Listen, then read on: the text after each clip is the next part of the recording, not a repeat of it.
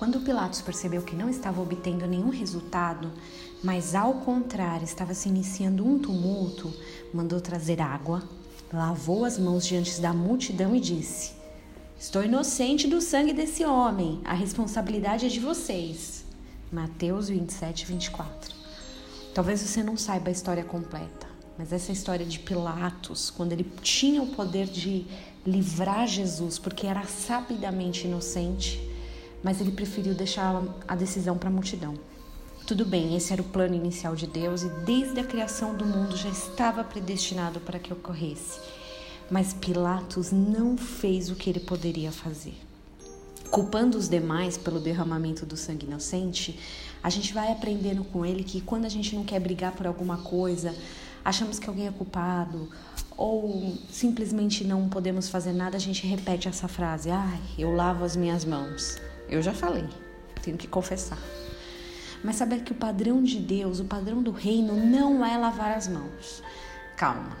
Literalmente é, continua lavando sua mão muito bem, com água e sabão, tomando todas as suas precauções de saúde e limpeza. Mas não lave as suas mãos quando vir algo que não está correto, a injustiça, a necessidade, a fome, a desesperança. O padrão do reino é usar o que a gente tem nas mãos por se sentir pequeno e às vezes sem recursos, a gente acha que não temos o poder de estender as mãos aos demais. Mas você se engana se achar que Deus precisa de algo que você não tem ainda. Deus não precisa que você mude de posição, fique rico, faça uma faculdade ou se torne uma pessoa extremamente capaz. Não, Ele usa o que você tem nas mãos hoje.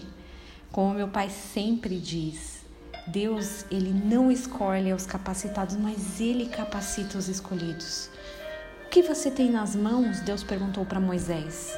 E utilizou o bordão que estava na mão dele para livrar um povo inteiro da escravidão.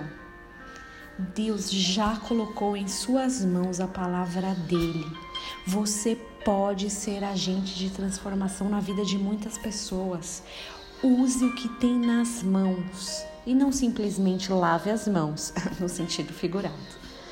Que Jesus Cristo te abençoe e te faça enxergar o que você tem nas mãos e que você use que Ele colocou nas suas mãos hoje. Em nome de Jesus.